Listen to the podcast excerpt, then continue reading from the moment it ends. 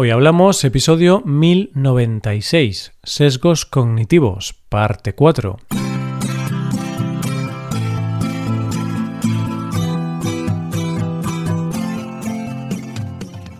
Bienvenido a Hoy Hablamos, el podcast para aprender español cada día. Publicamos nuestro podcast de lunes a viernes. Puedes ver la transcripción, las explicaciones y los ejercicios de este episodio en nuestra web ese contenido solo está disponible para suscriptores. Hazte suscriptor premium en hoyhablamos.com. Buenas, oyente, ¿qué tal? Parece que fue ayer cuando empezamos a hablar de este apasionante tema de los sesgos cognitivos.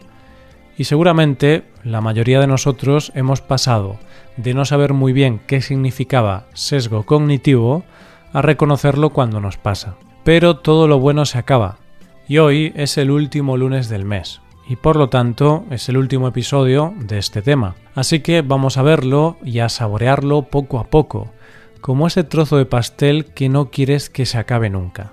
Hoy hablamos de sesgos cognitivos.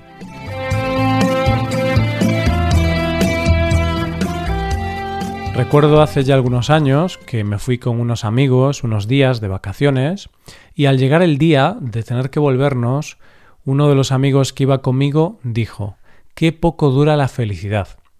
Y lo cierto es que todo tiene un fin, tanto lo bueno como lo malo. Y no es que esté muy pesimista yo hoy, no, es que hemos llegado al final de nuestro viaje conociendo esos atajos de la mente, conocidos como sesgos mentales. Y la verdad es que me da un poco de pena porque he de reconocerte que me lo he pasado muy bien con este tema del mes.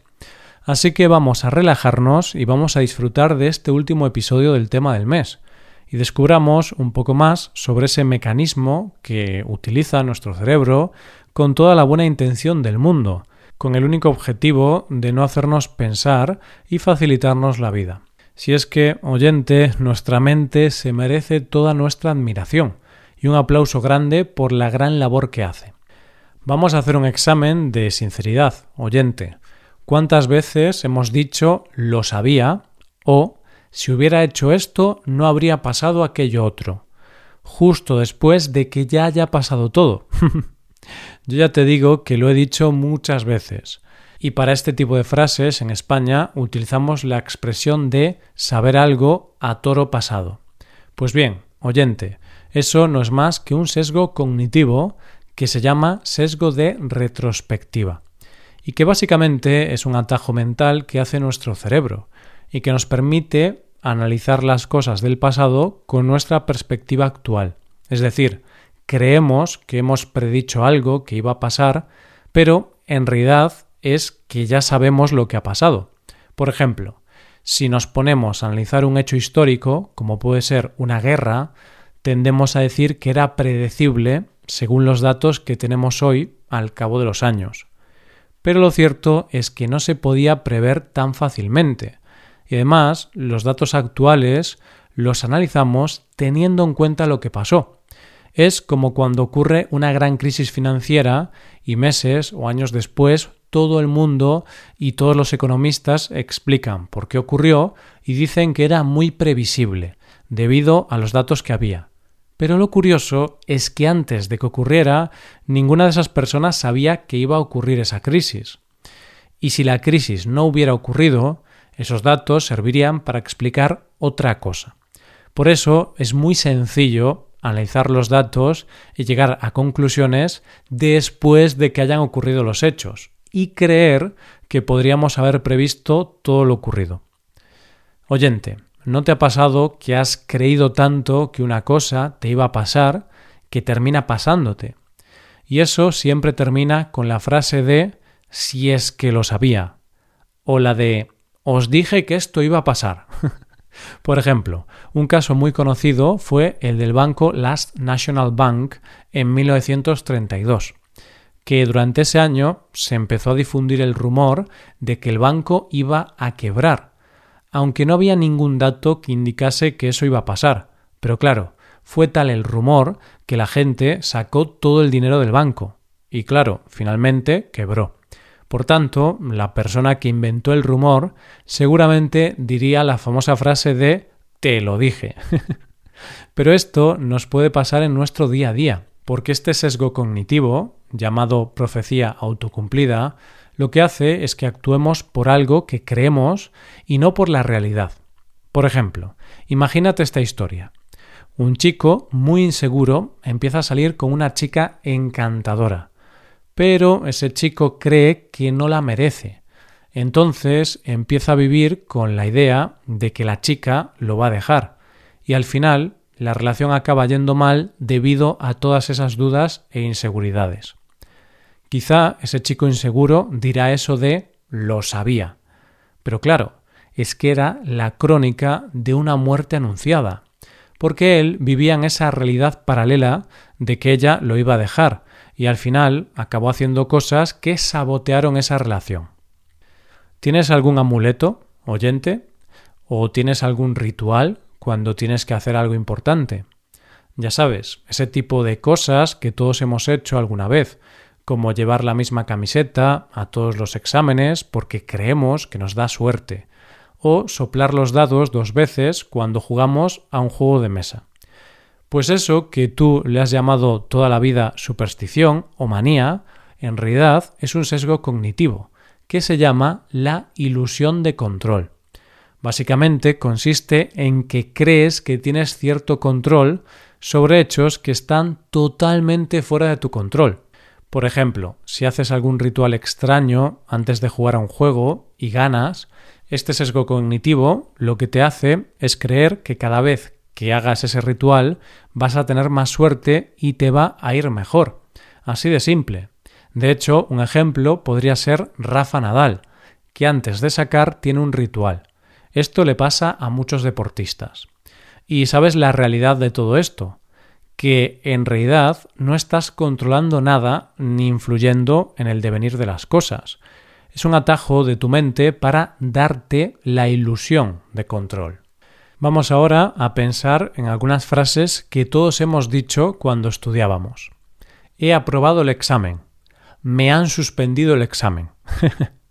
es decir, cuando hacemos algo bien es por nuestros méritos y por nuestras propias cualidades pero cuando nos va mal es por circunstancias externas.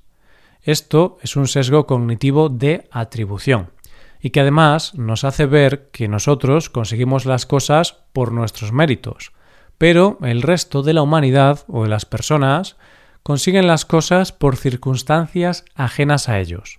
Me explico. Tú consigues sacarte unas oposiciones porque has estudiado, por ejemplo, pero cuando lo consigue otra persona, puedes pensar que lo consigue porque es amigo del jefe del tribunal que corrige los exámenes. Y aquí, quien esté libre de pecado, que tire la primera piedra, porque todos hemos dicho o pensado que alguien ha conseguido algo por méritos ajenos a ellos, sin tener ningún dato que demuestre que eso sea así. Por ejemplo, yo conozco unos padres que hablaban de que sus hijos iban mal en el instituto y suspendían muchas asignaturas. Pero no era su culpa, era culpa de los profesores que eran muy malos y estrictos. Pero lo cierto es que los profesores no tenían ninguna culpa, porque el resto de alumnos aprobaban, pero sus hijos no lo hacían. El problema no eran los profesores, eran los estudiantes. En este caso, los padres de estos estudiantes estaban influenciados por este sesgo cognitivo. Y bueno, es entendible, porque nadie quiere pensar que sus hijos son un desastre estudiando. Es más sencillo echar la culpa a los demás. Tengo un amigo que siempre dice que no hay nada más peligroso que un tonto que se cree listo.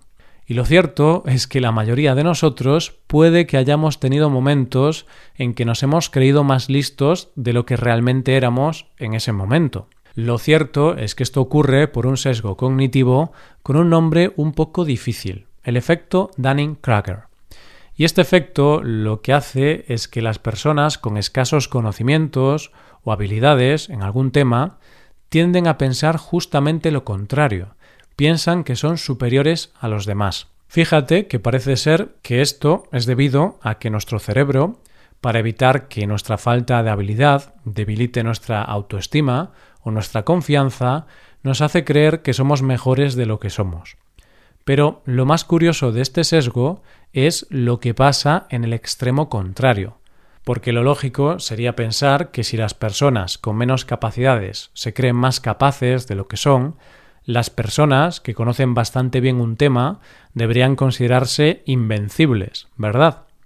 Pues no, lo cierto es que pasa lo contrario. Las personas con mayores capacidades o conocimientos en un tema piensan que los demás tienen capacidades iguales a las suyas o superiores, o piensan que ese tema es muy complejo y difícil de comprender bien. Si es que al final mi amigo lleva razón, y no hay nada más peligroso que un tonto que se cree listo. O, como decía Darwin, la ignorancia engendra más confianza que el conocimiento. Yo tengo que reconocer que he sufrido este sesgo cognitivo en muchas ocasiones, y muchas veces, cuando aprendía sobre algún tema nuevo, pensaba que era súper experto en el tema y que sabía muchísimo. Pero tras un tiempo estudiando e investigando sobre el tema, al final me daba cuenta de que era más complicado de lo que parecía. Y claro, acababa en el otro extremo pensando que es imposible dominar ese tema. Imagínate, oyente, que te vas una semana de vacaciones al sitio más paradisíaco del mundo, a un sitio al que siempre has soñado ir. Te lo has pasado muy bien, has disfrutado muchísimo, has sido muy feliz, pero el último día allí rompiste el coche de alquiler. Cuando vuelvas, ¿qué crees que será lo primero que cuentes?